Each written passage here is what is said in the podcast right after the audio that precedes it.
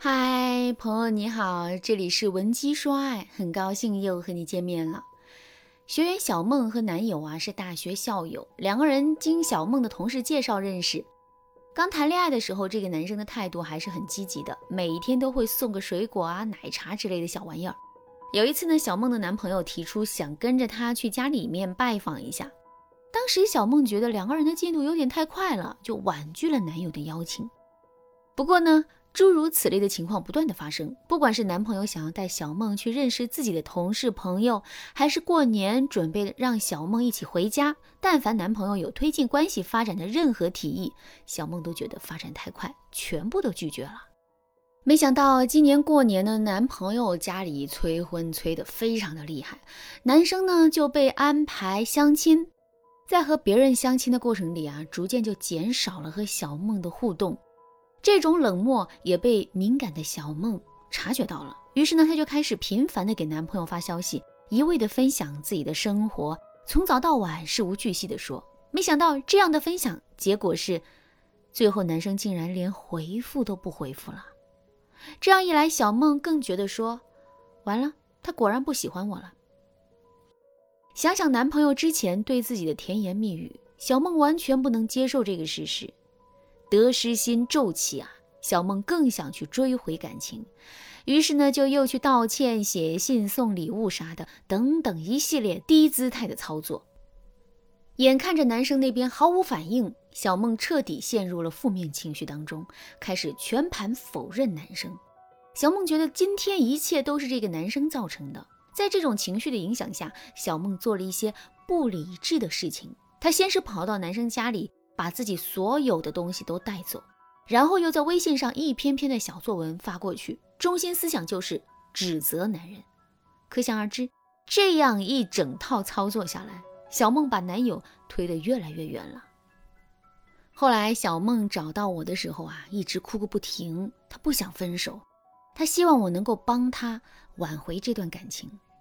那么，在一段感情濒临破裂的时候，我们该怎么做才不会把对方越推越远呢？第一点，挽回之前先明确自己的距离感和位置。为什么明确位置这个事在复合过程当中格外重要呢？因为我们在现阶段首先最该做的就是放下幻想，认清事实。很多姑娘有个误区是，只要他没有当面跟我说分手。那我就还是他女朋友，我们就跟之前一样，我还要像之前一样，有什么都跟他说，让他哄我，让他对我好，反正我不接受这种结果。可事实上，当男生有明显迹象在远离，比如经常不回消息，不在固定时间问候，冷漠没有关心等等，我们就应该意识到问题已经发生了。这里说的距离感，不是说故意和前任保持距离。明确位置也不代表着你们现在就形同陌路，真正的含义是在沟通中用距离和位置去告知对方，我感觉到你不再是以前的你了，不过我也不再是以前的我了。比如小梦在最开始发现男朋友冷漠的时候，就完全可以在沟通的时候可以更换一个比较认真严肃的语气跟他说：“我知道你最近工作压力比较大。”我也没料到，我现在会这么在意你。如果你觉得我要的太多了，你可以跟我说的。或者是，我自己也感觉自己最近变得不像以前那么潇洒淡定了。我也不喜欢现在自己的这个样子，每天都想黏着你，我也感觉自己很累。这样刚好，我们都给彼此一段时间，你忙你的，我也想把自己之前的状态调整过来。要知道，女人的理解对于男人来说比一切都重要，因为只有男人觉得我们是可以理解他、可以懂、接受他的，他才会真的跟我们说实话，我们也才会真正知道问题出在了哪里。第二点，明确沟通目的，避免无效沟通。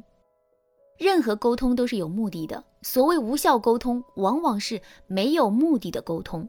比如说，漫无目的的吹牛，但是呢，倾听者不知道你表达的意思。再比如说，开会，大家坐在一起谈了一个下午，可是每个人都是各抒己见，最后没有达成共识，浪费了一下午的时间。这就是典型的无效沟通。同样的，在亲密关系当中，也会存在很多的无效沟通。有些女孩子喜欢用情绪去代替沟通，比如像小梦的挽回过程当中说的那些话：“你到底是什么意思嘛？你为什么对我忽冷忽热的？你在冷暴力，你知道吗？你看不到我现在因为你变成什么样子了吗？你为什么不能像最开始那样对我？”这样的沟通背后的每一句话都带着控制和要求。比如要求对方对自己的态度好，要求对方像最开始那样对自己。小梦忽略了沟通的本意，目的是来挽回的，而不是要搞明白为什么男生现在对我的态度不好了，为什么他不能像最开始那样对我了。所以啊，如果我们想要做一个有效的沟通，先静下心来问问自己：我这次打算要和对方说的话，是想达到一个什么样的沟通的目的呢？做到这一点，我们才能避免在沟通中说一些无用的话。当然啦，知道了雷区，我们还需要知道正确的方向。那么在挽回的过程当中，我们应该怎样婉转地表达自己的复合诉求呢？如果你想知道答案，那么赶快添加微信文姬零幺幺，文姬的全拼零幺幺，我们的导师会解答你的疑惑。下面我来讲第三点，挽回的核心是展示自己的高价值。挽回爱情，表面上看呢，我们是想留住对方的心，实际上我们要做的是展示自己的高价值。所以啊，想让前任回来，我们先想想，我们能够让对方看到自己身上什么价值呢？如何才能让他意识到这些价值呢？意识到你的独特性和无可取代性呢？这里我给大家分享一个展示高价值的小技巧：利用反面吸引，打破男人的预期。刻板印象是难以改变的，很多男人觉得分手以后，女人一定会一哭二闹三上吊，这就是刻板印象。再比如说，男人觉得女人分手以后啊，一定会情绪崩溃、为爱伤神，这也是刻板印象。所以分手以后，我们的行为越是符合他对你的刻板印象，那么他越会合理化自己的行为，认为分手是正确的选择。我们想挽回的可能性几乎就为零了。这个时候，我们就要采用反面吸引的方法。他认为我们会怎么样，我们就偏不怎么样。不按套路出牌，打破他的预期。比如分手以后，他觉得我们会自暴自弃，结果我们很快就振作了起来，工作生活一样也没有落下，不仅变漂亮了，身材变好了，还更加会生活了。当然，这只是在一个比较笼统的概括，具体到个人的身上，我们还是要找到男人对我们的刻板印象。比如说，小梦的男朋友就常说。不管我去外面干什么，你总会不停打电话，好像我只要不出现在你的视线范围内，我就是出去乱搞。针对这一点，小梦就做出了改变。后来这个男生外出的时候啊，小梦再也没有句句逼问，而是给他发了一条微信：“路上注意安全哦。”后来这个男生察觉到了小梦的变化，有一天呢，他主动找到小梦说：“我发现你最近有一些变化。”具体没看出来，但是我觉得你好像变了个人似的。那这就是反面吸引的魅力所在了。两个人从拉着手一起走到一个人先松了手，这里面我们丢失的不仅仅是对方，更重要的是失去的是自己没有察觉的价值啊！如果你也想利用这个方法来挽回前任，那么我建议你赶快添加微信文姬零幺幺，文姬的全拼零幺幺。在导师的帮助下，你一定能够和他冰释前嫌。